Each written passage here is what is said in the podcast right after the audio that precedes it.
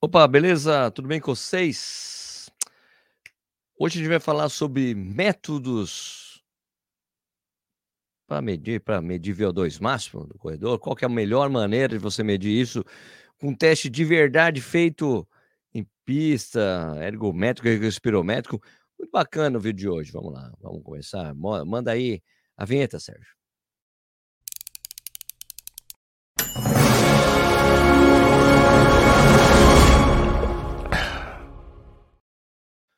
Bom dia, boa tarde, boa noite. Bom dia para valer mesmo para quem está ao vivo aqui comigo. Bom dia, boa tarde, pra, boa noite para quem está assistindo esse vídeo depois dele publicado, porque ele é feito ao vivo de segunda a sexta, às seis da manhã, às seis da tarde, o Café e Corrida. Oh, bom dia, seja bem-vindo ao Corrida no Ar. Meu nome é Sérgio Rocha. Hoje é quarta-feira, dia 24 de maio de 2023. Edição, essa aqui é a edição 2000 e... Nossa, edição 2000, Sérgio, você está meio adiantado, né? Qual é, Sérgio? Está meio adiantado aí edição número 214 do Café e Corrida. 214, ah, agora sim, beleza? Ó, o treinador Felipe Arakawa, da G Treinamento Esportivo, e o cardiologista Bruno Colontoni, e é corredor também, fizeram um, um vídeo muito legal no canal da G ali, fazendo testes para saber qual era o melhor método de teste para você chegar mais perto do, do VO2 máximo real do atleta, não um dado que as pessoas falam tanto, né? VO2 máximo, é, o meu relógio isso aqui, meu relógio aquilo lá, tal. E daí tem teste que você mede realmente o VO2 máximo, certo? Então, os dois fizeram um vídeo muito bacana e eu troquei uma ideia com os caras para ver qual é que é que foi aí desse teste aí, ó, né? Por que vocês fizeram esse vídeo, quais as conclusões, quais foram as experiências. E foi muito bacana esse papo. Deixa eu só pegar aqui, que eu não tinha puxado o vídeo para gente assistir aqui. Ó. E daí a gente já começa vendo esse vídeo. Ficou bacana esse papo aí com Felipe Arakawa e Bruno Colontoni. E depois a gente volta a conversar. Isso aqui pré-gravado. Bora! Bom dia, Felipe Arakawa. Bom dia, Bruno Colontoni. Tudo bem com vocês? Bom dia, Sérgio. Bom dia, meus amigos. Bom dia aí, ouvintes e telespectadores. Telespectadores não, né? Viewers aí do, do quando Café o cara vira, Quando o cara vira YouTube, ele fala já tudo direitinho, já fica tudo pronto, né? É. Oi, Brunão, tudo bem? Bom dia, Sérgio. Bom dia, Felipe. Bom dia, galera. Tudo bem e vocês? Beleza. Bom, vamos falar desse vídeo bacana que vocês fizeram, que saiu lá no, no canal da G+, Treinamento Esportivo. É assim que fala, né, Felipe? G+, é Treinamento Esportivo de check-up cardiológico, de ajudar na performance do corredor. Vocês fizeram uns testes muito bacanas, né? Eu queria que vocês explicassem. Eu vou deixar o link na descrição tá, desse vídeo aí. É um vídeo longo, uma discussão bacana tal. Mas explica de onde surgiu essa ideia aí de fazer esse vídeo tão completo aí para você aferir, ver dois máximos, métrica de, treinamento. Para quem se habilita a começar aí é. essa coisa. Começa aí, Bruno. Quer começar? Eu, então, vamos lá. É, a gente já discute, eu, eu, treino na G+, desde 2017, né? E aí a gente já discute bastante com o Felipe e com a Gisele muito a questão de como é, fazer diferença na vida do corredor que vem fazer um check-up cardiológico.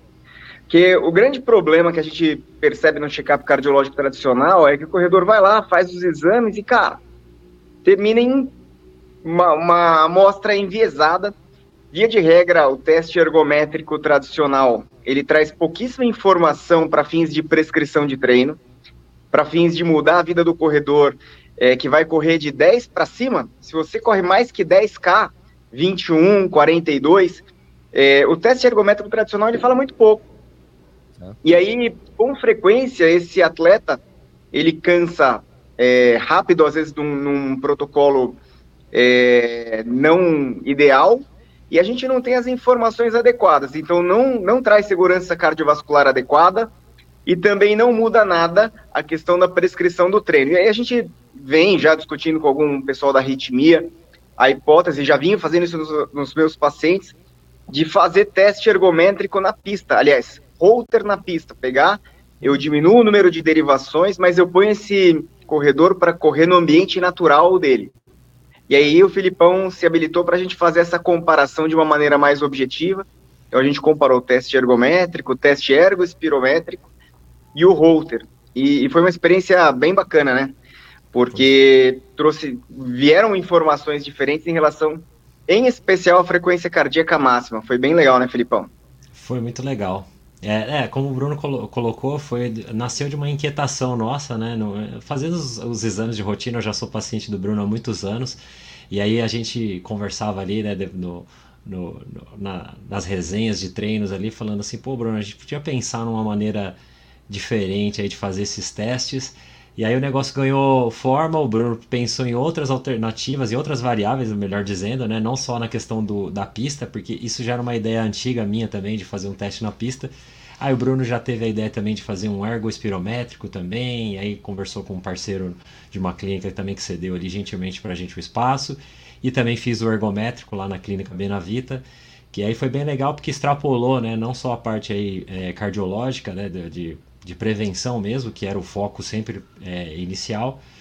E aí a gente também teve algumas métricas é, relacionadas a treinamento, que foi bem interessante, porque logo depois dos testes ali, que a gente acabou fazendo agora em abril, eu corri uma maratona duas semanas depois.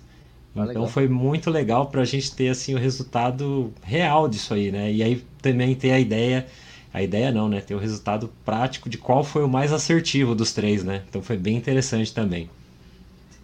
Cara, ô, Felipe, eu me lembro que quando eu faço o teste, eu fico muito estressado. Você não ficou estressado de fazer três testes assim, cara? Deve ter sido punk. Eu também fico, Sérgio. É verdade, bem colocado. Mas na verdade ali, como eu estava num ambiente, é, assim, vamos falar assim, é, programado para acontecer, eu fiquei mais tranquilo dessa vez, porque realmente, quando eu vou fazer o ergométrico, eu fico assim meio desconfortável, né? E aí a médica já estava sabendo que era parte de um protocolo que o Bruno estava propondo e tudo, então ela já me deixou, por exemplo, correr sem segurar na esteira, porque é uma questão de segurança, né, Bruno? Segurar ali por causa de queda. Mas como ela sabia que eu era experiente, que eu já corria, ela falou: oh, pode correr com os braços soltos. Então já foi melhor, o gesto de corrida já foi um pouco mais natural. É, lá no teste ergospirométrico, que a gente usa máscara, também eu tive bastante liberdade. O médico concordou em fazer com o mínimo de inclinação possível na esteira, para que a gente pudesse comparar a pista ergométrica e ergospirométrico no, em condições minimamente parecidas, né? É, então ele só usou 1% de inclinação no ergospirométrico para mimetizar a questão de vento, né? É, que não tem na, na, esteira.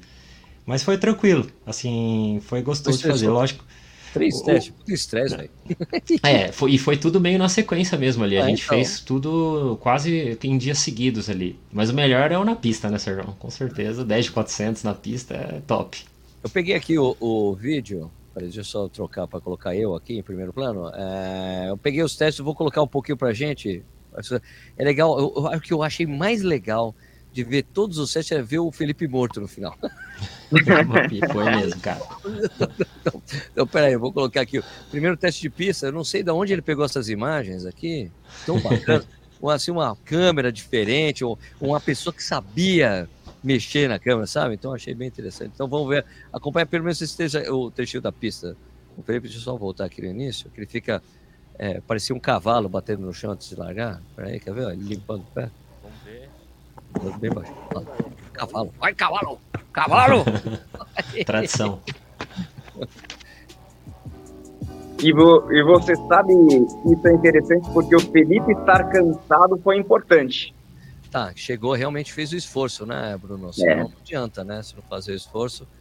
É o Felipe fazendo aí, o teste tá com o Holter, né, grudado nos é, é, é, bom do cara não ter pelo no peito, né? Se fosse eu, não ia dar certo, ia cair, né? Oi. O japonês é bom que não tem pelo no peito, porque fica tudo é. grudado mesmo, né? Você tem que depilar, Sérgio. Não, não, isso não vai acontecer. Bom, ele fazendo teste aí na pista, só, é só pra legal, eu acho muito legal ver ele morto no final. Vamos ver aqui quando termina. Você gosta de me ver sofrendo. Olha lá, olha lá ele morrendo lá. Não, era tiro de 400 aí, não é isso? Era tiro de 400. É. Bom, daí teve o teste depois aqui na. Qual que é esse lugar aqui? A clínica é o quê, meu Felipe? Você falou? Essa é a clínica Benavita. Daí aqui é o teste. Opa, aqui tinha terminado, desculpa. Ok. Nossa, esse aqui sofreu, hein, meu? Esse é um teste ergométrico normal, né? Normal, é, tradicional, é. Normal, né? Que todo mundo faz, todo mundo já fez um dia. Uhum. Esse trechinho acompanhar rapidinho aqui. E aí, mas parecia correndo como o Charlie Chaplin aí, né? Olha. Só para acelerar o vídeo, né? É verdade, né? Aí correndo para valer. Ela segurando o negócio ali, né? O, o é de pressão, de, para ver a pressão, né? Isso, o esfigmo para medir a pressão, né? Para não ficar balançando muito. Tá. E daí depois teve o teste ergométrico, cara, esse eu queria mostrar o barulho, cara, que o, que o cara tava fazendo na esteira. Deve ter quebrado a esteira do cara. Né? Ó. Ele tira assim a musiquinha.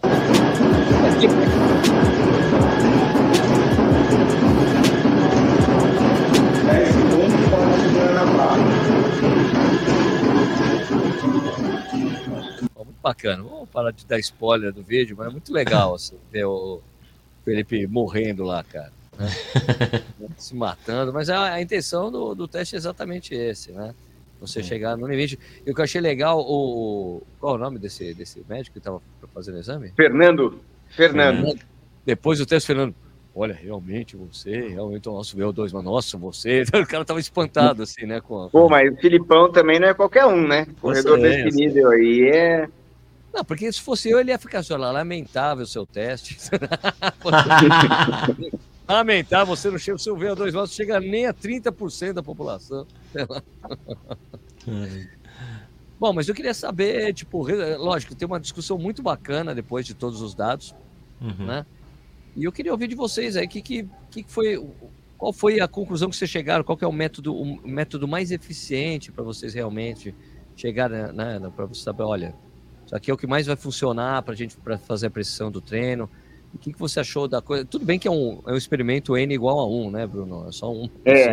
não são várias a, pessoas. A questão não é um principal não foi, não foi, um experimento científico, assim, né? Mas, não, né? não.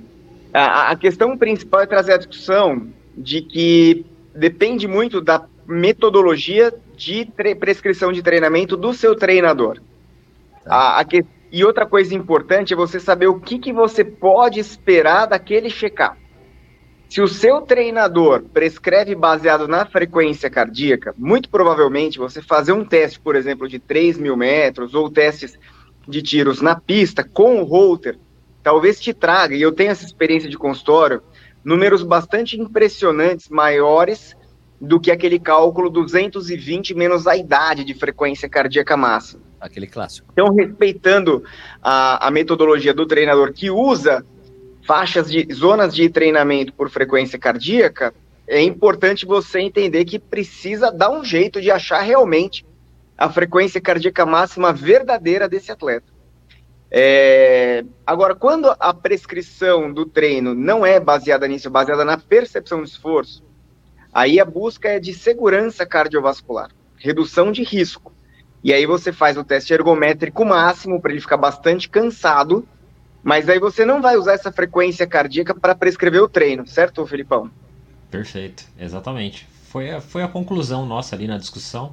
É, convido as pessoas aí a assistirem lá, por quem se interessa por esse assunto que a gente assim, debate de uma maneira bem detalhada ali os resultados e a gente aborda essas duas vias aí. Primeiro a questão da, da segurança é, cardiológica que o Bruno bem colocou, né? e eu também falo isso no vídeo, né? Você não diagnostica um, um paciente através de um exame só, né? Tem todo uma série de outros exames também que são feitos, né? Quando você vai ao médico, você faz exame de sangue, você tem ali um, um né, o, o, o, ecocardiograma, o eletro e principalmente a conversa com o seu médico, né? Acho que a gente sempre conversou muito sobre isso, né, Bruno? E eu sempre, assim, valorizei muito essa questão que eu sempre tive com o Bruno de poder dialogar abertamente ali no consultório, né? É. Que às vezes é uma coisa muito by the book, né? Não, não criticando ninguém, mas é assim, se torna uma coisa automática. Às vezes as pessoas também têm receio de falar alguma coisa pro médico, né?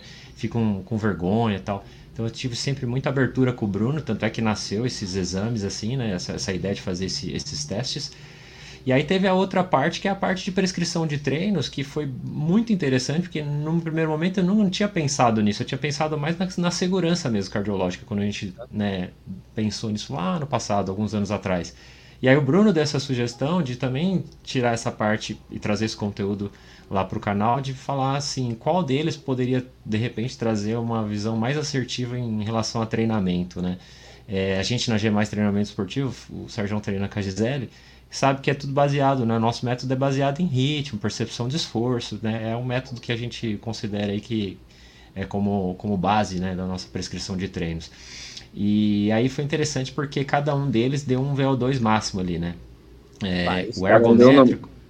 É, o ergométrico o Bruno já tinha falado, é uma medição indireta, tem, né, não tem captação ali de oxigênio, de respiração. É uma estimativa, né? É uma estimativa, é uma estimativa então né, a gente já sabia que Sempre dar um número...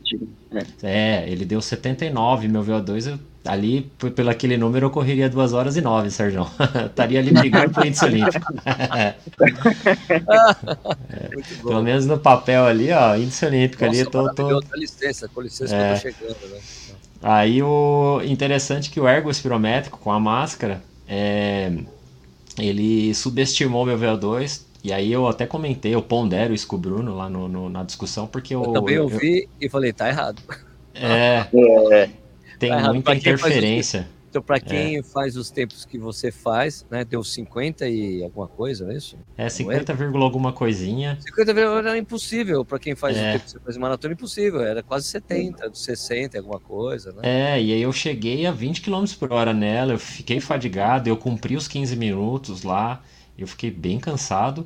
E eu fiquei surpreso com o resultado do VO2, e aí, e aí pela pelos resultados ali, a prescrição de treino me sugeriria uma maratona na casa de 3 horas e 8, 3 horas e 7. Que é um e quanto você tempo, tem de né, maratona, né, É, então. Aí, aí eu fiz de pista também. Eu fiz os tá. 10 de 400 para faixa de 1 minuto e 13 ali, né, naquele dia. Então, que dá uma estimativa de um VO2 ali na casa de 61, 60. E aí me sugeria uma maratona, né, na casa de 2 horas e 47, 46. E foi o que eu fiz na maratona de Mendoza duas semanas depois. Então foi Perfeito. bem legal comprovar isso ali, né? E... É. e uma coisa interessante que o Felipe falou, a questão de você ter a conversa com o paciente. Às vezes você pega um atleta como o Felipe e os exames dão todos normais, porque você não consegue com facilidade pôr um atleta como o Felipe no seu máximo em ambiente de laboratório. Aí um cara como ele chega e fala, Brunão, mas eu estou com perda de potência. Estou fazendo a maratona 2,58, por exemplo. E aí, ou você acredita na conversa com o paciente, e 2,58 é um baita tempo para todo mundo, menos para uma meia dúzia de privilegiados, o Felipe está entre eles. É, e aí, é, você tem que botar isso na conta. Tocou o telefone aqui no meio da nossa conversa. E aí, é, a gente tem que pôr isso na conta para poder entender que existe um delta, e o delta vem na percepção pela conversa com o atleta, e não é pelo exame detectado. O que é delta? Explica para as pessoas. Delta é variação, certo? Ele faz a maratona 2,47, de repente ele perde 10, 11, 12 minutos de maratona. Quer dizer, o que, que aconteceu com esse atleta se não teve mudança de, de preparação? Tem que ir atrás, mas é a partir da conversa com ele e não na detecção de exames. Então, essa questão do diálogo é fundamental, da anamnese, da conversa com o paciente. E também não adianta, digamos assim, que seja um médico que não tem experiência com o esporte, né, Bruno? Porque essa vivência faz ah. toda a diferença para o cardiologista que vai prescrever esse tipo de exame e tudo mais, né? Pois é, não é, não é puxando brasa para minha sardinha, mas é verdade. É, você viver o esporte e, e viver essa questão da preparação faz muita diferença porque você consegue entender o que, que acontece dentro de uma pista, né? O que passa pela cabeça do corredor. Isso pega muito quando o médico vira e fala, não pode correr maratona. Cara, isso, tá de brincadeira. Você sabe o que essa, essa maratona significa para esse cara? Então, assim, o que, que significa para esse corredor? É correr. E você tá tirando o sonho dele. Quer dizer, tudo isso envolve no, numa avaliação de segurança cardiovascular e precisa entrar na conta os valores do atleta, né? Claro. Ô Felipe, e você, cara, que, qual foi para você ó, a parte mais legal de ter feito esses três testes aí? Ah, com certeza eu sou um amante assim dos dados, dos números, foi ter esse monte de dados nas mãos, essa massa de dados e poder discutir com o Bruno, que é um médico maratonista. Então foi uma, uma conversa muito legal, uma conversa de resenha ali de, pós-treino, como se a gente estivesse fazendo isso. Então foi, foi legal extrapolar, fazer coisas diferentes, como vocês colocaram aí muito bem. É, isso não é um, um, estudo científico, lógico, a gente sabia sempre, desde o princípio, que ia ser só, assim, realmente um, um ensaio nosso, uma brincadeira até, assim, da gente realmente fazer isso porque a gente gosta muito, né? E, então foi muito legal poder com, comparar tudo, sabe? Eu gosto muito desse, desse, de, desse lance de fazer isso aí, comparar os métodos, comparar os dados. Então eu gostei muito e, assim, foi a comprovação aí de que o, o nosso método também está funcionando. legal. E você, Bruno? O que você achou de legal ter feito essa experiência que vocês estavam há tanto tempo pensando em fazer e estava difícil executar? Cara, estava desde a pré-pandemia. É... Desde a pré-pandemia. Pré-pandemia. Para mim também a questão de com, colocar uma comparação direta de uma coisa que eu já vinha intuitivamente fazendo no consultório. Só fazer o teste ergométrico nos meus atletas não estava suficiente para mim. Então, eu já vinha pedindo sistematicamente para eles, no dia de tirar o holter, é, uma das clínicas que a gente tem fica ali em Barão Geraldo, pedia para eles irem na pista da Unicamp fazer lá um teste de 3 mil metros e, e virem aqui. É, e isso mostrava para mim algumas coisas. Eu já peguei arritmias complexas na pista e, e, ter que suspender o atleta de treinar até fazer procedimentos mais complexos, tipo cateterismo e tal, até é, a gente pegar VO2 máximo, ou VO2 máximo não, frequência cardíaca máxima de atleta em menina de 25 anos, por exemplo, de 210. E, ah. e pelo cálculo, teria uma criança de 10 anos, e você fala, tava lá, ritmo sinusal, frequência cardíaca alta, ou seja, qualquer cálculo 220 menos a idade para essa menina 195, para ela talvez não fosse uma frequência cardíaca adequada para os cálculos de prescrição de treinamento. Então, é, essa variação, e aí a gente poder comparar isso, compilar e tratar, discorrer isso de maneira sistemática, é, foi, foi bastante útil, bem enriquecedor. Bom, cara, eu queria agradecer o tempo de vocês para explicar mais ou menos o que aconteceu naquele vídeo, muito bacana que eu assisti.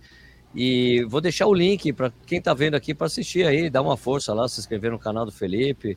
O Bruno também tem o canal dele, né? De parte de cardiologia e saúde. Vou deixar o link aí. Quer fazer o seu o merchan? Vou começar com o Bruno. O Bruno, faz seu merchan aí, ó.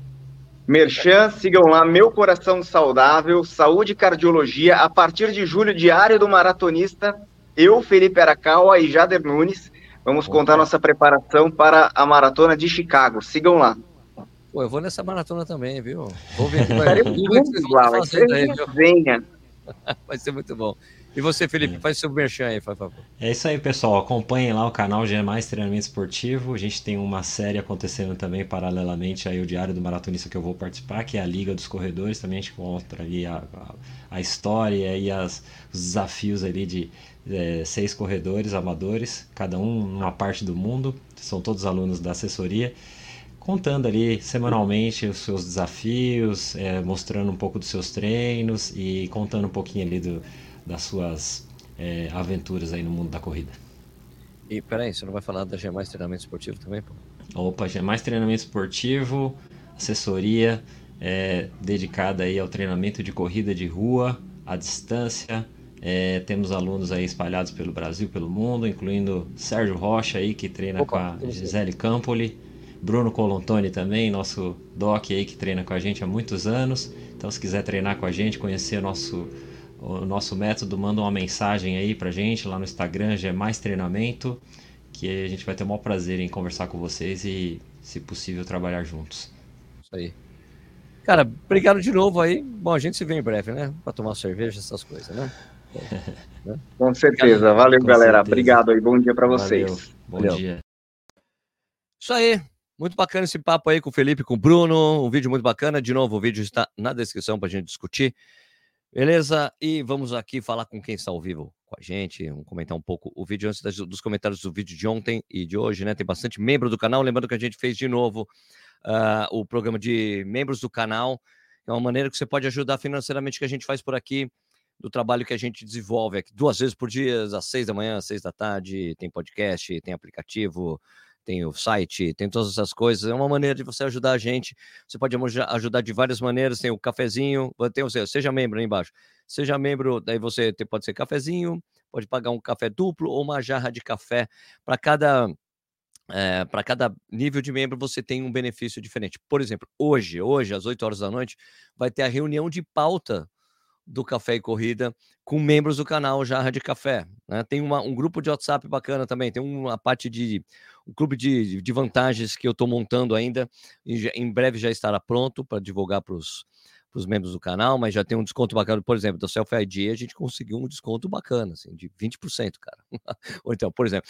É, e também tem um vídeo, uma live mensal com os membros, só para membros do canal. Isso vai acontecer na quinta-feira, às 8 horas da noite.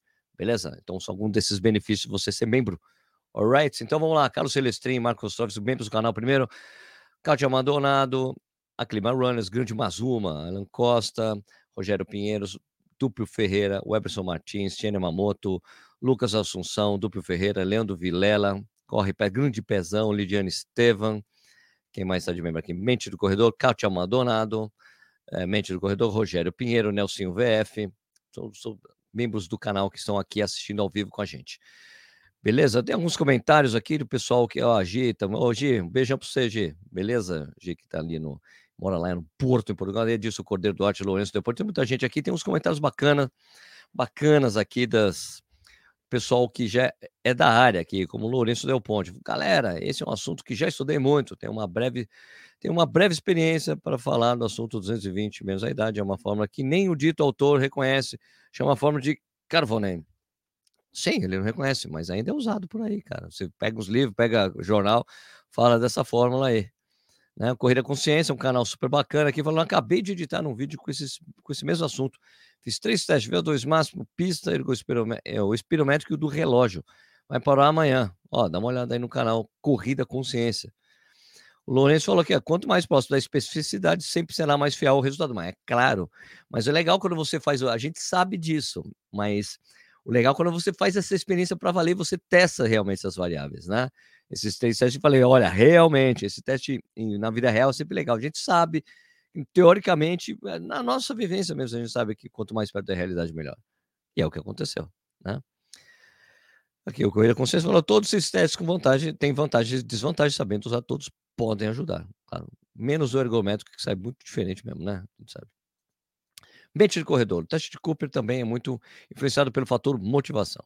Um atleta mais ou menos motivado pode se melhorar ou piorar no teste. Ah, claro, com certeza. Com certeza. Rogério Pinheiro aqui pedindo para você não esquecer de vocês darem um like. Dá um like no vídeo aí que você ajuda nós. Beleza? Então é isso aí. Vamos para os comentários do vídeo de ontem, dos vídeos de ontem, porque ontem teve um assunto muito sério na, na segunda edição. E daí vamos para a parte, a primeira parte do, dos comentários, que eu não coloquei os comentários ontem, que são os comentários do vídeo de você precisar correr com algum tipo de identificação, né? Que eu falei da, da Self ID, da Road ID, My Safe Sport, é uma forma de você, quando corre sozinho, você ter algum tipo de identificação para você, caso, olha, caso aconteça, eu bato até na madeira aqui, né? Madeira. Caso aconteça alguma coisa com você, você tem que saber, as pessoas precisam saber se você tem o seu tipo sanguíneo, é, é, seu convênio de saúde, se você tem algum tipo de alergia, seu nome, contato para pessoa de emergência, caso aconteça alguma coisa, né? A gente espera que nada aconteça, mas se acontecer, você tem que ter uma, tipo, uma, uma salvaguarda, digamos assim, né? Então, um vídeo muito bacana, tem até o desconto, tem um desconto de 10% da Selfie ID, tá inclusive aqui na descrição desse vídeo, tá? Então, uh, Opa, peraí, eu peguei, não é esse vídeo, não, é, não era essa tela, peraí. A tela tá errada. Tela errada. Era outra tela. Essa tela aqui. Isso? Acertei? Acertei. Então, aqui o Nelsinho VF, que é membro do canal, desde 2014 eu sempre uso o Self-ID. Sou PCD intelectual, pós-AVC, possui uma válvula de derivação de titânio na cabeça, placa de metacrilato com seis parafusos de titânio na nuca e 50% do, cé do cerebelo que cuida do equilíbrio. Tenho que ter. Na pulseira, existe um código que entrando no site com meu histórico médico completo no Hospital Oswaldo Cruz, não posso de maneira alguma passar nem perto de uma máquina de ressonância magnética. Minha pulseira tem telefone das minhas filhas, plano de saúde, hospital, a válvulas, parafusos, sou problema de equilíbrio, recomendo muito. Cara, Nelsinho, como você é vencedor, velho? Como você é vencedor, velho? Você passou por tudo aí, tá aí com a gente, cara. Porra, obrigado por você estar tá aqui, cara. Pô, Legal esse depoimento. Oh, cara, fiquei até emocionado. Bob, corredor. Meu pai é cirurgião, trabalha com pronto-socorro, protocolo. Qualquer acidentado consciente, eles olham os bolsos para ver se tem identificação e assim acionar a família. Olha aí. Bruno Mariotti, tem uma CNH vencida, pois contei todas as informações de tipo sanguíneo. E dentro anotei telefone de contato. Boa, isso aí é uma boa mesmo. Fabiano Antoni, pô, cara, boa dica. Corro toda semana e nunca tinha pensado nisso.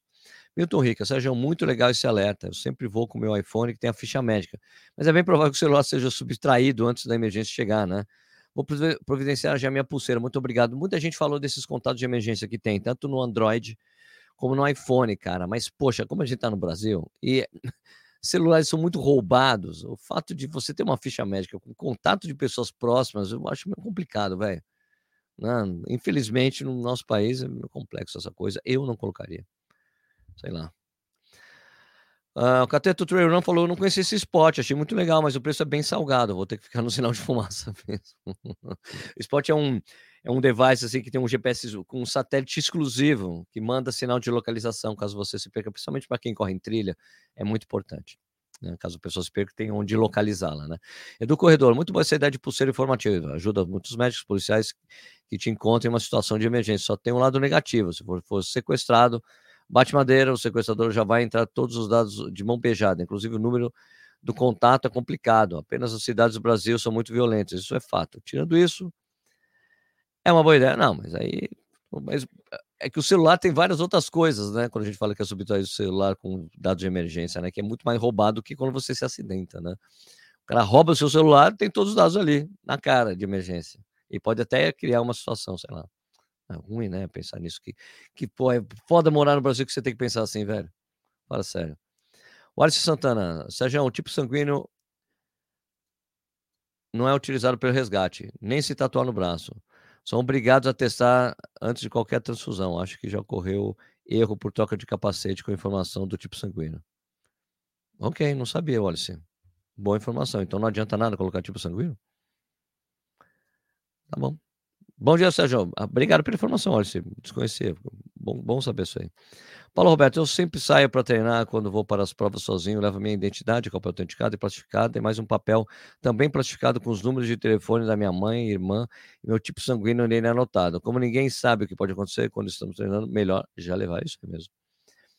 Agora vamos falar uh, do vídeo de ontem, eu falando do, uma certa problemática do, dos tênis da Olímpicos e da fila que não estão nos tênis autorizados para competição pela World Athletics, né? Ah, opa, peraí, tem alguns comentários aqui, né? É, de membros do canal. O Paulo Ceboja. Bom dia, Sérgio, tudo bem? Meu tempo oficial na ASICS Golden Run 2026 não saiu ainda. E já vão completar 72 horas do prazo de análise. Mas algum caso em que a empresa de cronometragem não consegue resolver o problema, sempre resolve seu problema, viu, cara? Cadê o café, Sérgio? Já tomei. Tomei enquanto tava rolando o programa gravado, já tomei. Acabou, só tinha um golinho aqui. Paulo, eles resolvem sim, tá? Eu sei, acontece. Já aconteceu comigo, cara, de o tempo não ser, não pegar o tempo. O que acontece muito é que eles vão ver, às vezes os caras vão pegar o seu tempo por câmera, largada, chegada, em caso que e, e vão e daí vão pedir o arquivo do seu GPS para checar as duas coisas para publicar. Tem esses, esses dois procedimentos, é, Paulo. O Rogério perguntando cadê o café, já tomei. então, falei aqui da, uh, do, do, do, problema da, dos tênis da. Um problema, não é um, é um problema, vai. Os tênis da fila e da Olímpicos não estão na listagem uh, de tênis autorizados para competição. Eu estou falando sobre, bastante sobre isso. Falei com o Olímpicos, ele falou, não, é a regra, artigo 5 do livro C, 2.A, fala que não precisa. Eu falo, não, isso aí, isso aí é a regra para ter que existir antes de 2016. Eu estava mostrando, tintim por tintim, nas coisas, como tem que ser feitas e por que é importante fazer isso. Umas marcas que estão aparecendo com tênis muito bons para competição e os tênis não estão autorizados para ser usado. Então é uma coisa complicada que precisa ser resolvida. Só mostrei como funciona o regulamento. Eu recebi até um, um, uma mensagem dizendo que eu sou chato porque eu demoro para explicar. Porra, gente, assunto complexo não dá para explicar de uma forma muito rápida, não tem jeito. Fernando Cortarolo na última sexta eu participei do Campeonato Estadual de Atletismo, prova de 10 km. Teve um atleta que não pôde correr com o KR5 porque não deu altura. Que?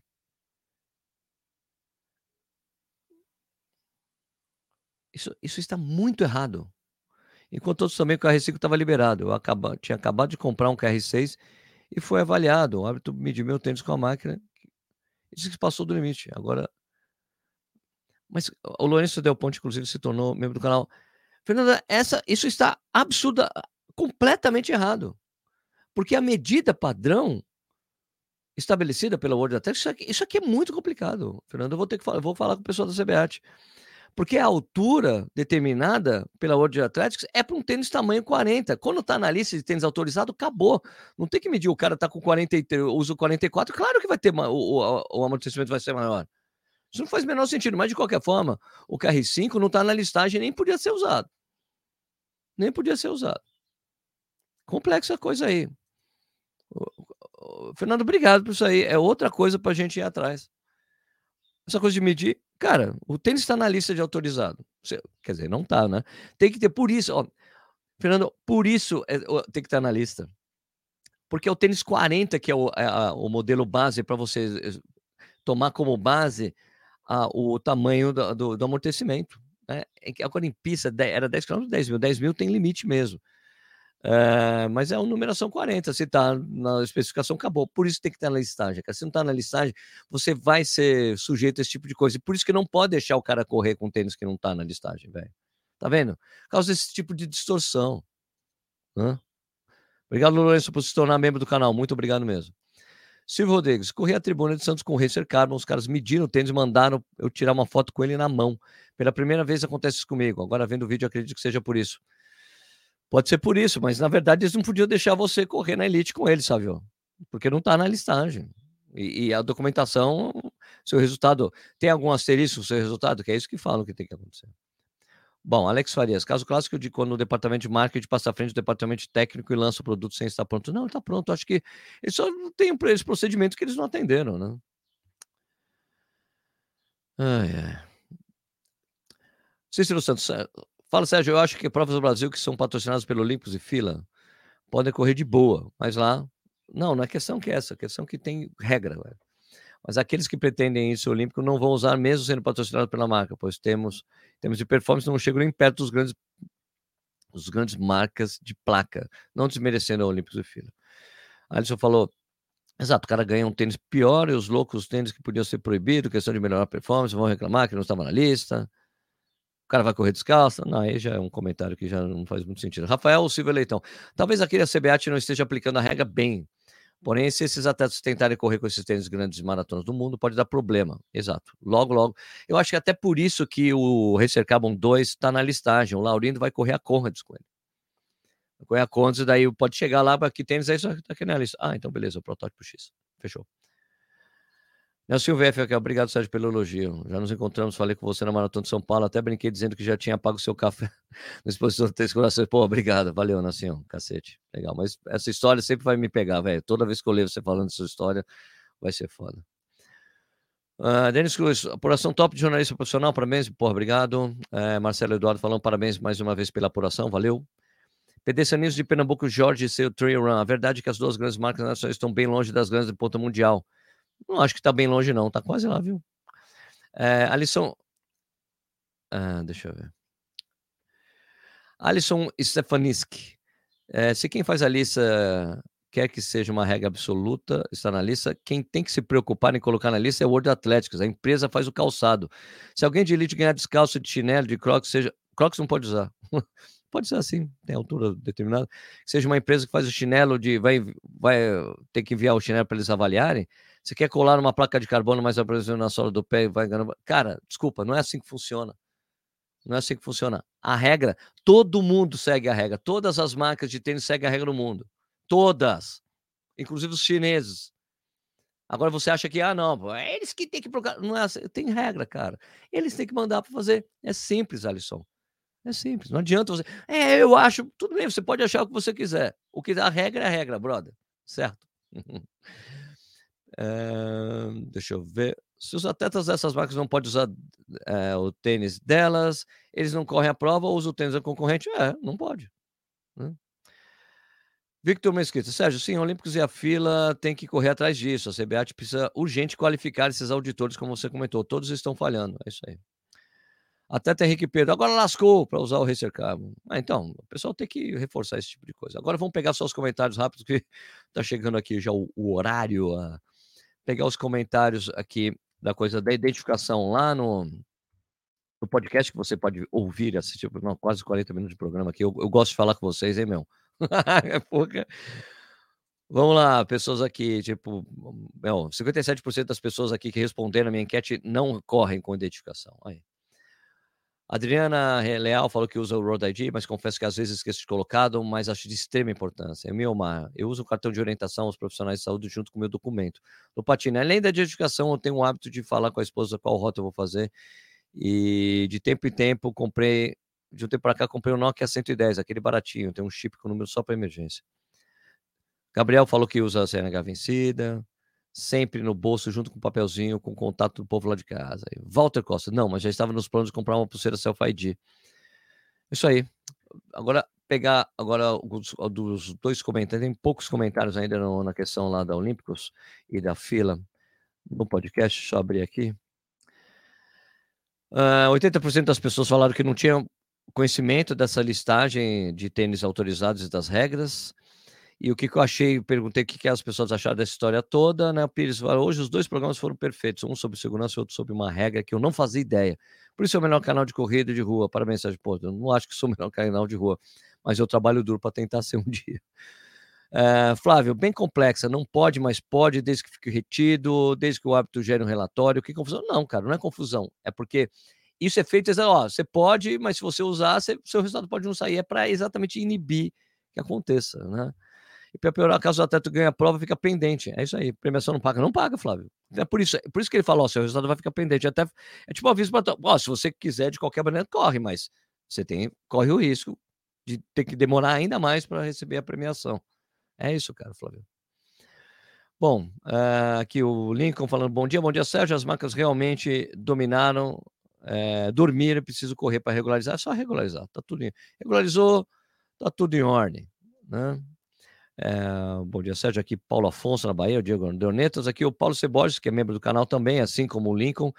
Ano passado, o Laurino correu com fila Float Max. Ele estava na lista, pelo que eu vi no vídeo. Ontem, não estava. Não tinha nenhum tênis na lista. Na Conrads, o pessoal também marcou toca nisso aí. Então, não pode mais. Talvez ele tenha até recebido um aviso. Olha, a gente vai liberar, mas olha lá, hein? Bom dia, runners. Demorei, mas cheguei. Aí. Pessoal, então, vamos fechar o programa de hoje. É, Deixa eu só aqui. Lembra de temos aplicativos para iOS, aplicativo para Android. O site do Correio Ar está sempre atualizado com informações. Você recebe essas informações todas aí. Tem newsletter do Corrida no Ar. E é isso aí, o Corrida, o Café e Corrida, que é esse programa que vocês estão assistindo, ele vai ao ar de segunda a sexta, ao vivo, às 6 horas da manhã. Mas você pode assistir a hora que você quiser e puder no próprio YouTube ou ser visto e ouvido em podcast, porque a partir de vídeo também fica disponível no Spotify. Se você gostou do vídeo, por favor, dá um like aí, meu. Você gostou do nosso trabalho, por favor, se inscreva no canal. Liga o sininho para receber as notificações dos vídeos novos, tá bom? E você também pode avaliar a gente nos podcasts, lá como no, iTunes e também no Spotify. Então, queria desejar um excelente dia para vocês. Um, é, para que um bom trabalho para quem for trabalhar, bom treino para quem for treinar, bom estudo para quem for estudar. Tudo de bom. A gente se vê no próximo vídeo. Obrigado pela audiência, galera. Tchau.